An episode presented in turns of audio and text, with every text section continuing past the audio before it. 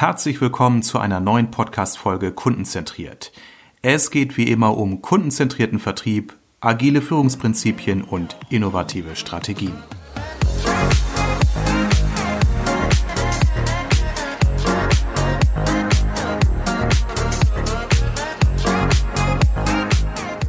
Heute bin ich zu Gast bei Facelift in Hamburg. Ihr seid Cloud-Anbieter und Experten für ein Social-Media-Tool, zu dem ihr sicherlich gleich noch einiges erzählen werdet. Und mir gegenüber sitzen Alexander Welsch, Chief Sales Officer und Steffen Zander, Product Marketing Manager. Ja, erstmal vielen Dank, dass ich heute bei euch bin und äh, ja, vielleicht mögt ihr euch noch mal ganz kurz persönlich einmal vorstellen. Ja, sehr gerne. Genau, mein Name ist Alexander Welsch. Ich bin wie du schon richtig sagtest, CSO bei Facelift, dementsprechend verantwortlich für den Vertrieb und das Business Development hier im Hause und ja, verantworte eben damit ja, die gesamten Vertriebsteams hier in Hamburg und auch unsere beiden Büros in Dubai und Paris. Super, wunderbar. Steffen, was machst du hier im Hause? Ja, Steffen, äh, ich bin Produkt Marketing Manager. Ich begleite neue Produkte, neue Features auf dem Weg von der Entwicklung bis zum Kunden. Und meine Aufgabe ist vor allem, die Stimme des Kunden im Produktteam zu sein, aber auch vice versa. Also wenn das Produktteam Feedback zum Produkt möchte, dann frage ich auch die Kunden. Das ist hier so meine Aufgabe bei Facelift. Prima, ja.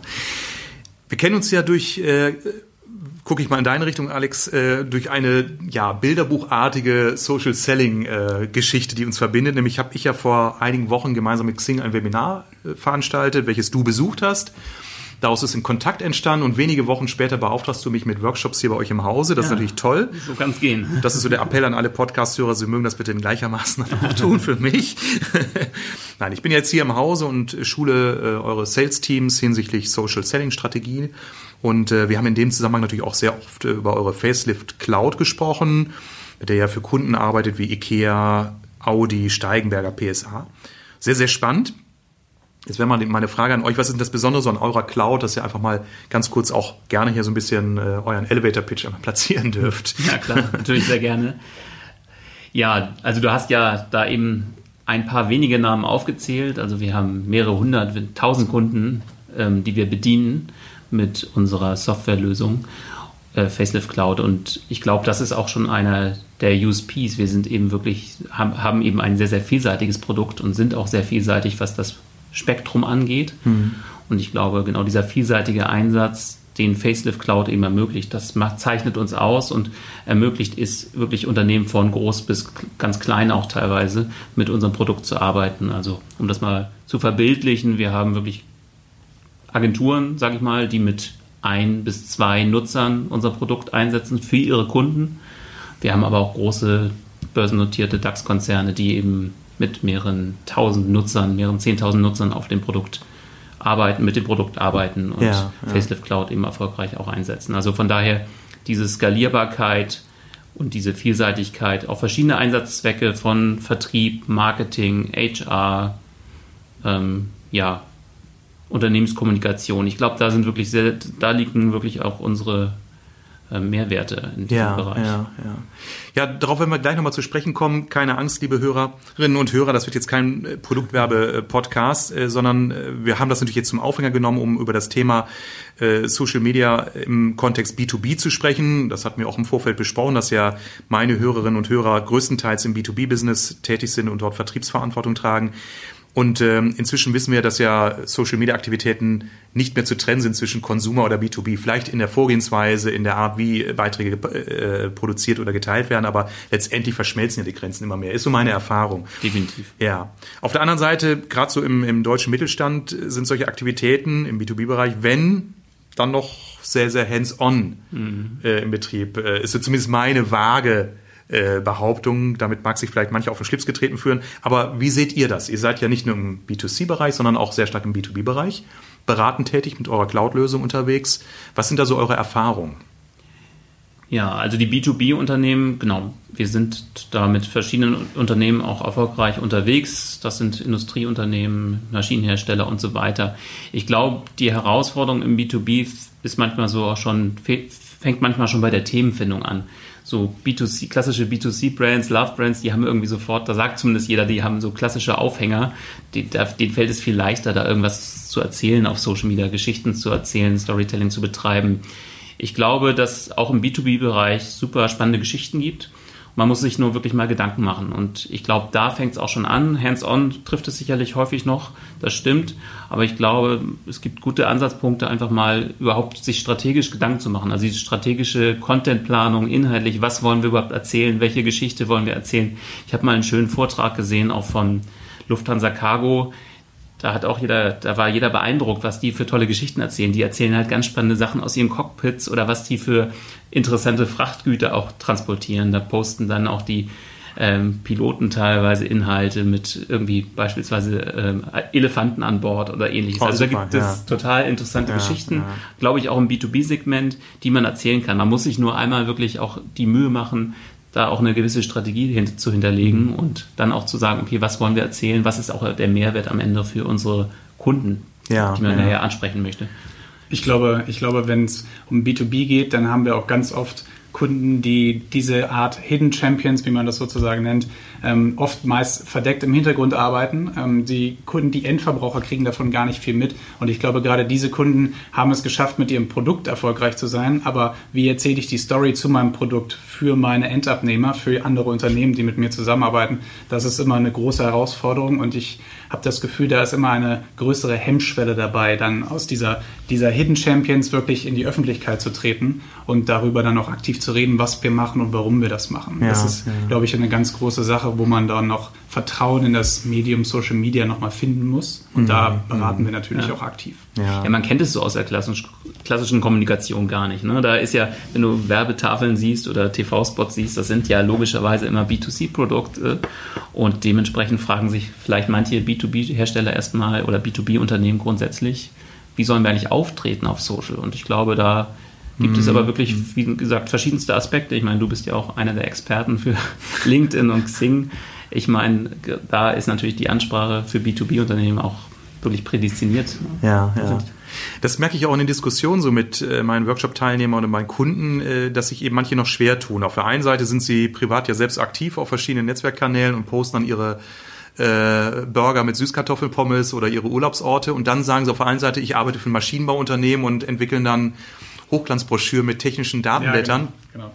Und da ich sag mal, diese beiden Aspekte irgendwie übereinander zu legen, ohne dass es lächerlich wirkt, ist sicherlich auch für viele erstmal so, so ein Change im, im, ja. in der eigenen Vorstellungskraft, zu sagen, hey, ich kann ja auch mal locker über ein Maschinenbauelement posten und es muss nicht gleich, ich sag mal, in dieses ganz, ganz äh, humorvolle abdriften, aber es muss eben auch nicht dem technischen Datenblatt gleichkommen. Ja, genau. Kreativität gefragt, auch mal Mut und auch einfach mal vielleicht äh, der Change zu sagen, wir machen es eben nicht so wie früher, sondern gehen mal andere Wege. Genau. Nee, genau. Also eigentlich muss man ja wie bei jeder anderen Maßnahme auch sich erstmal fragen, was wollen wir erreichen und wen wollen wir ansprechen. Und dann findet man da auf jeden Fall auch, auch im, im Maschinenhersteller wird da spannende Geschichten finden. Das ja, glaube ich ganz ja. sicher. Ich glaube auch, die stellen dann im Laufe der Zeit, wenn man so ins Gespräch kommt und das erste Mal mit einem Social Media Tool wie dem unseren ins Gespräch kommt, dann stellen die auch im Laufe der Zeit fest, hey, das muss gar kein Kontrast sein, dass ich privat ganz offen bin, aber mein Unternehmen ist vielleicht gar nicht so. Also warum nicht einfach mal damit anfangen?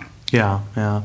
Also Storytelling, das hattest du eben äh, als Stichwort genannt, Alex, ist ja auch ja. ein Stilelement, was ja in den letzten Jahren äh, nochmal so sozusagen eine Renaissance erlebt hat. Also letztendlich bedient man sich ja da so der der Mythenforschung, wo man eben ja festgestellt hat, äh, Menschen hören einfach seither, also seit ihrer Existenz gerne Geschichten, schon früher am Lagerfeuer. Und man hat eben herausgefunden, dass eben Geschichten gewissen Mustern folgen. Und äh, diese Muster führen dazu, dass wir einfach gerne zuhören. Nicht nur mein kleines Kind, sondern eben auch ich als Erwachsener. Und wenn man sich das zu eigen macht, kann man eben Nettes erzählen. Und das hat ja dann auch in der Regel immer mit Menschen zu tun. Das heißt, äh, nutzen eure Kunden dann auch wirklich die Fähigkeit oder die Möglichkeit, Stories zu erzählen, die letztendlich eher wie so kleine Erfahrungsberichte sind äh, oder, oder wie kann man sich das vorstellen?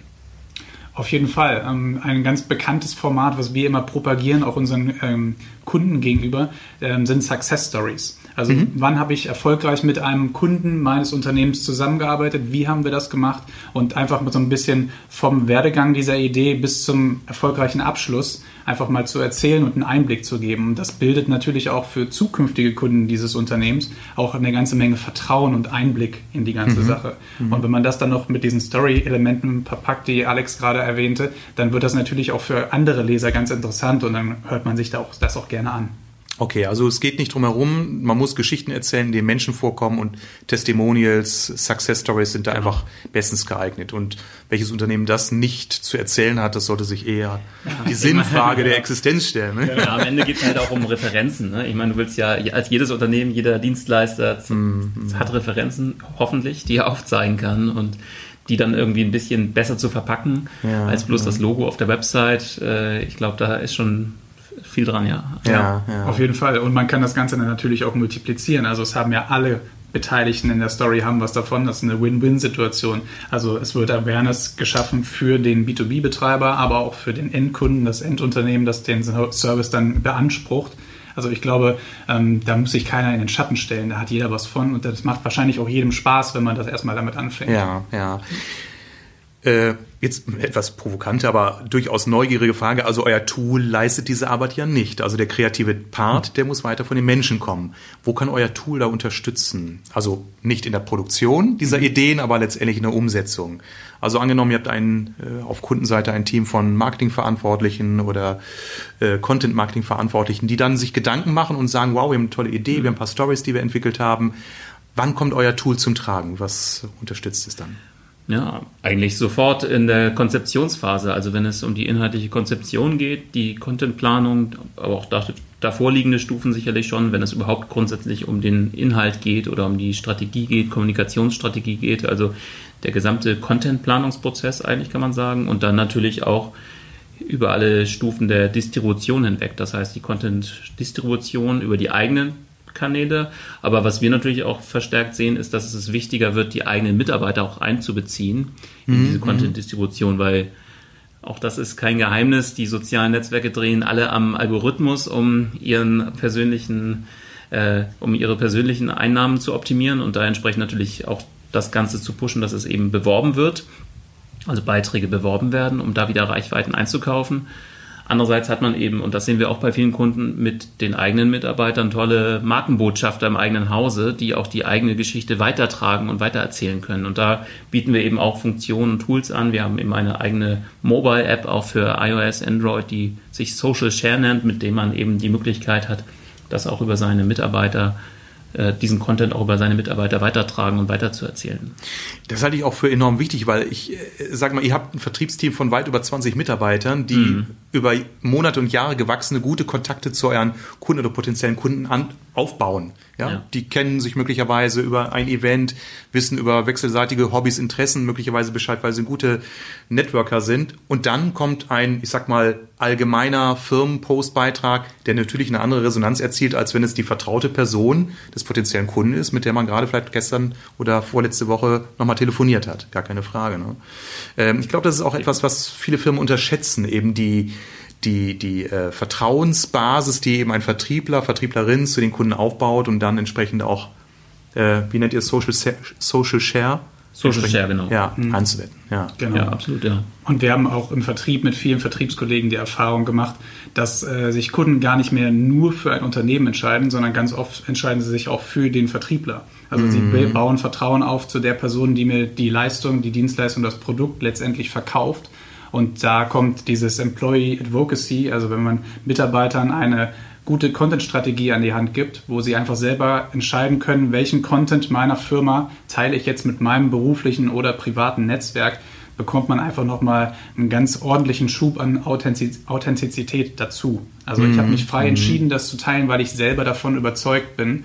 Und dann kommt so eine Nachricht auch ganz anders rüber, als wenn ich das über meine normalen Firmennetzwerke und Profile teile. Ja, ja. Also ich kann das nur unterstreichen. Ne? Also ich bin ja Leiter der Sales-Abteilung und wir sind ja auch selber ein B2B-Produkt. Ja, und am ja. Ende sagen wir auch immer, also People buy from people. Also das ja. ist Ende ist es ein People's Business und ja, man muss ja. mit, ja, man muss am Ende über die persönliche Schiene kommen. Mhm. Ähm, gerade in einem gewissen Preissegment verkauft es sich eben nicht automatisiert über einen Standardpost, sage ich mal, den die Firma absetzt, sondern es muss schon auch der, die Mensch-zu-Mensch-Interaktion muss irgendwo stattfinden, auch wenn es eben, wie gesagt, heutzutage mehr denn je durch Corona ja in sozialen Netzwerken oder auf digitalem äh, Wege stattfindet. Mhm.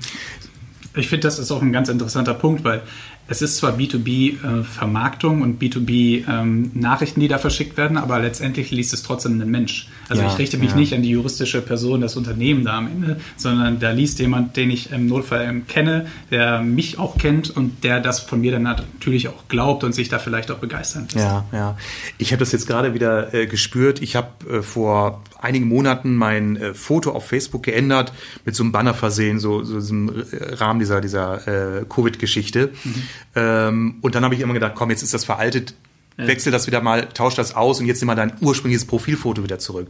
Ich habe noch selten so viele Likes auf irgendeinen Beitrag bekommen wie auf diesem Fotowechsel, obwohl das nur mein altes Foto ist, was ich wieder reingestellt ja. habe. Das zeigt einem ja wieder jeden Tag deutlich, äh, akademischer Anspruch ist da manchmal fehl am Platz. Manchmal ja, ist, ich sag mal, das Spontane, das vielleicht auch zufällig Unperfekte besser als dieses Hochglanzgestaltete. Das ist, glaube ich, ein Riesen-Learning für viele Firmen, ne? die ja immer noch meinen, ein Postbeitrag muss dann super inhaltlich gesättigt sein, muss perfekt aufbereitet sein, muss extrem Mehrwert bieten. Manchmal ist weniger, glaube ich, mehr, oder? Wie seht ihr das? Auf jeden Fall. Also da kann man äh, durchaus mal probieren. Ganz viele unserer Kunden im B2B-Bereich arbeiten da auch mit äh, AB-Tests, mit verschiedenen Formen, was funktioniert gut.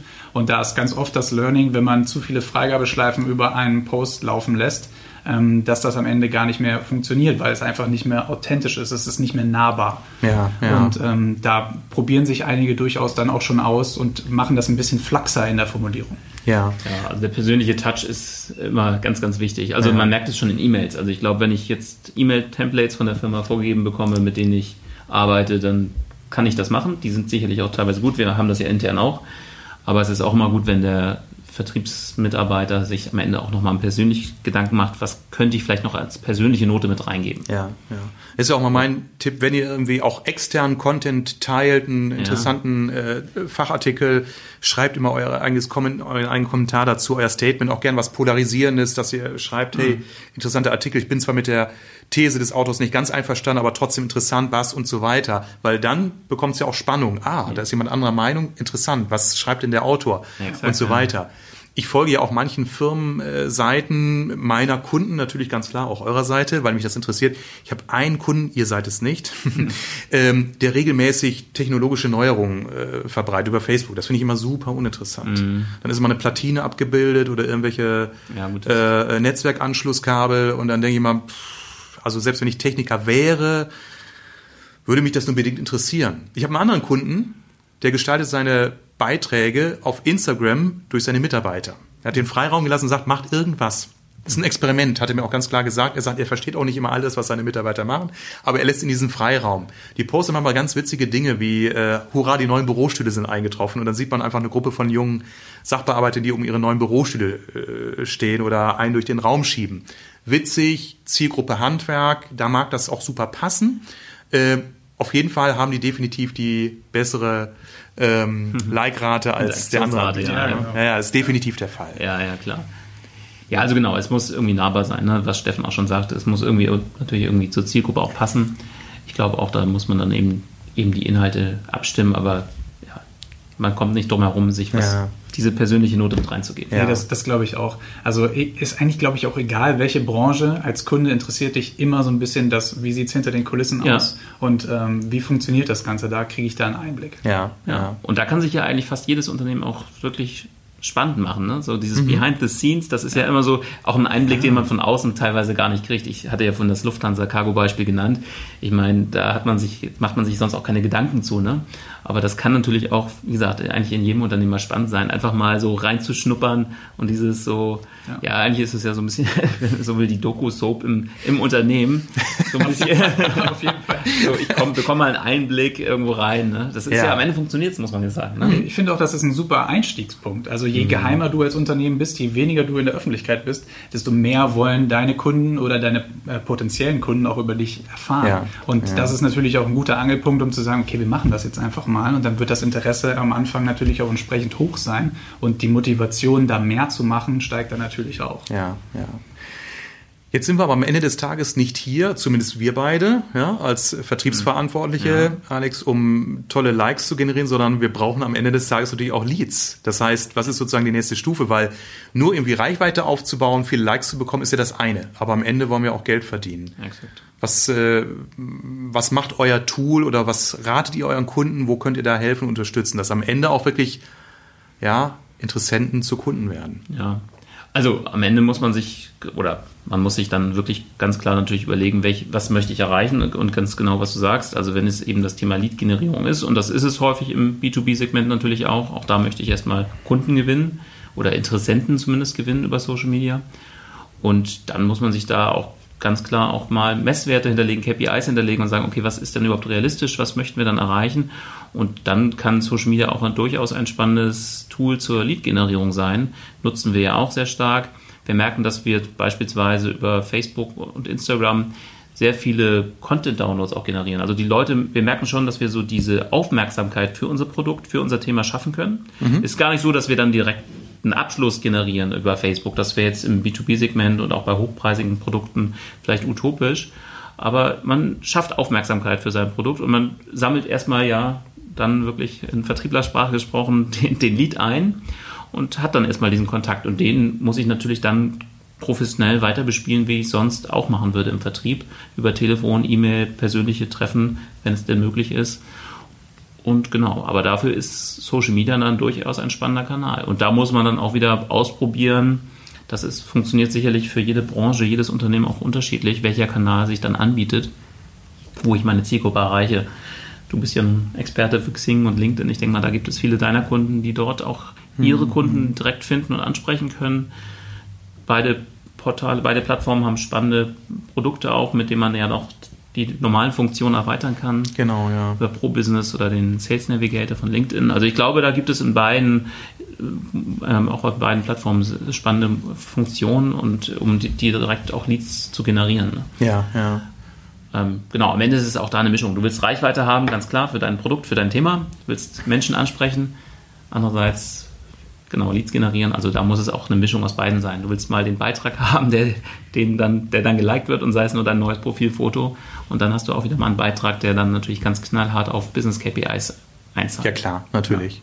Ich denke auch, am Ende ist es dann auch interessant, selbst wenn du jetzt eine Content-Strategie gefunden hast, wo sammelst du die meisten äh, Likes, die meisten Leads und wo sammelst du die meisten Conversions ein? Also das ist auch immer eine ganz spannende Journey bei unseren Kunden, das mitzuerfahren. Am Anfang denken vielleicht viele, ja, über Xing mache ich bestimmt die meisten Leads und dann ne, nutzen sie eines dieser vielen Social Media Tools und finden daraus, ah, okay, LinkedIn bringt mir zum Beispiel viele Content Downloads, aber die meisten Conversions kriege ich letztendlich über Instagram. Mhm, und da mhm. kommt natürlich die moderne Technologie ins Spiel, um diese Thesen zu widerlegen und auch zu überprüfen. Ja, ja. Und auch wirklich die verschiedenen Netzwerke mal gegeneinander zu benchmarken. Ne? Das ja. kann ja auch ein je nach Kampagne kann das auch unterschiedlich ausfallen, das Ergebnis. Hm, äh, da bin ich mir sicher, äh, dass das der Fall ist. Und vor allen Dingen weiß ich auch aus Gesprächen mit Kunden, dass äh, sie natürlich sehr stark in die Abwägung auch ihre persönlichen Präferenzen legen. Dass sie sagen, ach nee, Instagram, das macht meine Tochter oder mein Sohn, ich nicht. Ja, ihr habt gerade oder du, Alex, Facebook und, und, und, und Instagram als eine der beiden präferierten Kanäle benannt, die ihr für eure Lead-Generierung oder eure Downloads, äh, eure Call to Actions irgendwie verwendet. Ja, exakt. Äh, ist ja wow, ne? Also ihr arbeitet ja im Investitionsgüterbereich, also als Dienstleister einer Cloud-Lösung, fünf- bis sechsstelligen Bereich. Hätte man nie gedacht. Also meine Tochter hat über Instagram, über ihre Influencer, die sie, denen sie auf Instagram folgt, ihre Kopfhörer, ihre Bluetooth-Kopfhörer gekauft. Ja. Aber wer würde sich hätte sich vor fünf Jahren gedacht, dass man über so einen Kanal mal wirklich eine, eine hochwertige Cloud-Lösung Absolut. Und vor allem hätte damals niemand gedacht, dass man am Ende tracken kann, welcher Influencer hat dann den finalen Stoß gegeben, dass diese Person das jetzt kauft. Wahnsinn. Und ja. das macht dann halt, gibt dann halt viele Optionen und Möglichkeiten, ja. die man da hat. Was man sich tatsächlich immer wieder ins Gedächtnis rufen muss, Steffen hatte das schon gesagt, das ist am Ende wir sprechen alle von Mensch zu Mensch. Das heißt, mhm. auch ein B2B-Mensch ist am Ende ein Privatmensch, der sich auf Instagram oder Facebook bewegt. Und den kann ich natürlich im Zweifel da genauso gut erreichen. Ne? Ja, das ist immer die Frage auch, wo im Sales Funnel oder wo in der Kaufentscheidungsphase hole ich ihn gerade ab. Ich, ich sagte ja gerade, dass man, wir unsere Kontakte dort eher im sehr, in der sehr frühen Phase erreichen. Das heißt eigentlich so im Bereich der ja, Bedarfsweckung. Das heißt, wir versuchen da Awareness für unsere Produkte oder unsere Dienstleistungen zu kreieren. Oder dann eben über Success Stories beispielsweise, die wir dort zum Download zur Verfügung stellen Und da merken wir eben, das funktioniert über diese Kanäle sehr, sehr gut. Mhm, mh. Wenn es dann, wie gesagt, um ganz knallhart Lead-Generierung im ersten Schritt geht, konkret, ich möchte wirklich Facelift Cloud sehen, dann ist es vielleicht dann doch eher Xing oder LinkedIn. Ne? Aber das mhm. ist dann eben, wie gesagt, auch Abwägungssache, je nach Kampagnentyp. Ja, ja. Ja, verschiedene Touchpoints, die ihr bedient. Ich habe für mich so rausgehört, äh, zu Beginn ist immer der Mensch erforderlich, um eine gute Strategie zu entwickeln, Ideen zu entwickeln, den Content zu produzieren. Eure Cloud-Lösung hilft bei der Produktion, bei der Distribution und bei der Auswertung so richtig gesagt ja, mit meinen Worten? Gut, gut wiedergegeben. Ja, ich versuche. Ich, ich, wollte auf die Weise mal testen, ob ich es verstanden habe. Ja, ja, man, kann, man, kann, auch weiter vorher anfangen. Also viele unserer Kunden nutzen da auch ähm, Social Listening oder wir haben auch viele Module, die schon vorher anfangen bei der Ideenfindung nämlich schon. Ah, okay. Also mhm. es ist, ähm, man kann das Facelift Cloud nutzen, wenn man wirklich sagt, okay, ich habe jetzt mal eine konkrete Idee und dann fange ich an, den Content zu produzieren. Aber wenn man da genau weiß, ähm, wonach möchte ich suchen, wie machen das zum Beispiel Konkurrenten oder Verticals, die ein ähnliches Produkt haben, aber vielleicht für eine andere Branche, da kann man auf jeden Fall auch die Technologie benutzen, um da Ideen zu finden. Okay. Ich habe ansonsten gut wiedergeben. Also. Okay, ja, also, das war jetzt quasi mein nein, Test. Nein, nein, Habe ich die Aufnahmeprüfung bestanden. Ja. Eigentlich ist es hier ein Bewerbungsgespräch, ja, was ich genau, durchführe. Genau. Also Armin fängt bei uns im Sales-Button. genau. Ich habe jetzt noch zwei Fragen an euch. Die erste Frage, wäre das ein Thema für mich? Für meine Dienstleistung? Könnte ich Facelift-Kunde werden oder sagt ihr, das ist ein bisschen mit Kanonen auf Spatzen geschossen? Also am Ende hängt es ja. Ab, ab wann ist es eine interessante ja. Zusammenarbeit, die sich da herausstellt? Also am Ende ist es ja immer eine ROI-Betrachtung. Also wann hast du, wann lohnt sich das Produkt für dich? Ähm, am Ende, das Du muss, kennst ja meine Tagessätze. ja, genau. Also von daher, das kann sich, das äh, hat sich dann schnell rentiert. nee, aber es ist tatsächlich so. Also ich meine, sag mal, wir haben ja, das ist, ich sage das ja eingehend, wir sind da, sag ich mal, recht flexibel in der Skalierung. Das heißt, wir haben wirklich ein, zwei Mann-Agenturen, äh, die mit dem Produkt arbeiten und sagen, sie haben eben ein Set von fünf bis zehn Kunden, für die sie Social Media Management betreiben. Da rechnet es sich. Und ich meine, wenn du unser Tool einsetzt und sagst, ich ziehe daraus fünf Kunden im Jahr, drei, vier Kunden, dann hat sich das vielleicht auch schon für dich rentiert. Also ich würde das jetzt gar nicht so pauschal sagen. Am Ende ist es immer natürlich auch die Frage, wie setzt du das Tool ein, damit es mhm. sich dann für dich auch lohnt. Mhm. Ne? Also das ist auch mal, lohnt es sich, wenn du Reichweite generierst, hat das, ist damit schon dein Mehrwert erbracht? Wahrscheinlich nicht. Für dich müsste wahrscheinlich schon konkret auch Aufträge dabei rumkommen. Das ist ja auch dann immer eine Frage des weiterführenden Trackings. Also du hast dann vielleicht, bist vielleicht durch uns in der Lage, mehr Kanäle mit mehr Inhalt zur gleichen Zeit zu bespielen. Und dann müsstest du auch messen, inwieweit bekomme ich dadurch mehr Anfragen? Wie, inwieweit hat sich meine, ja, die, die Anzahl der Inbounds, also Anfragen, die dich erreichen, verändert, positiv oder mhm. negativ? Mhm. ja, mhm. positiv. Und inwieweit machst du dann auch mehr Business? Also ich glaube, das müsste man dann wirklich mal testen im Zweifel und dann einfach mal eine Zeit lang durchlaufen lassen, um ja. zu sehen, was bringt mir so ein Tool. Ja, ja. Mhm.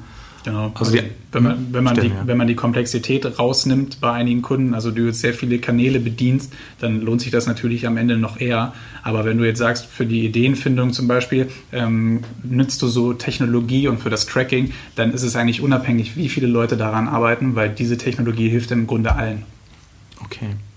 Also dann hätte ich gerne äh, nach unserem Podcast-Interview einen Beratungstermin mit euch vereinbart. Da kommt jetzt meine zweite Frage. Ich bin mir sicher, ich habe viele oder wir haben äh, mit dem Gespräch viele Hörer neugierig gemacht, äh, wie man jetzt noch mehr über die Möglichkeiten eines Social Media Tools erfahren kann. Was sollten die Zuhörer am besten jetzt machen? Euer Call to Action.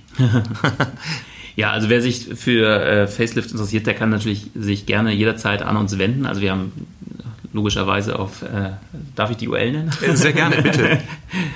also www.facelift-bbt.com.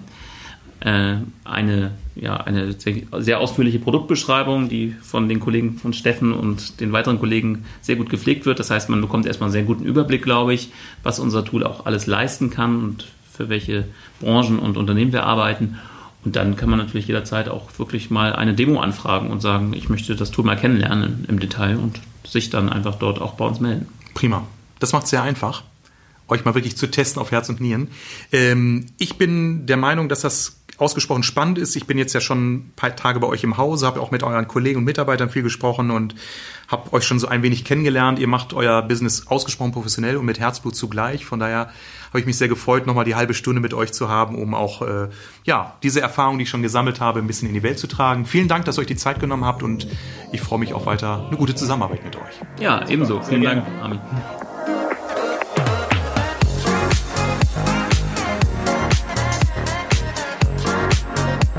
Vielen Dank fürs Zuhören. Alle wichtigen Infos und Links findest du übrigens in den Show Notes. Wenn dir diese Folge gefallen hat, gib mir bitte eine positive Bewertung bei iTunes oder deinem Podcast-Anbieter, damit ich weiß, welche Themen für meine Zuhörer besonders relevant sind. Also, bis zum nächsten Mal.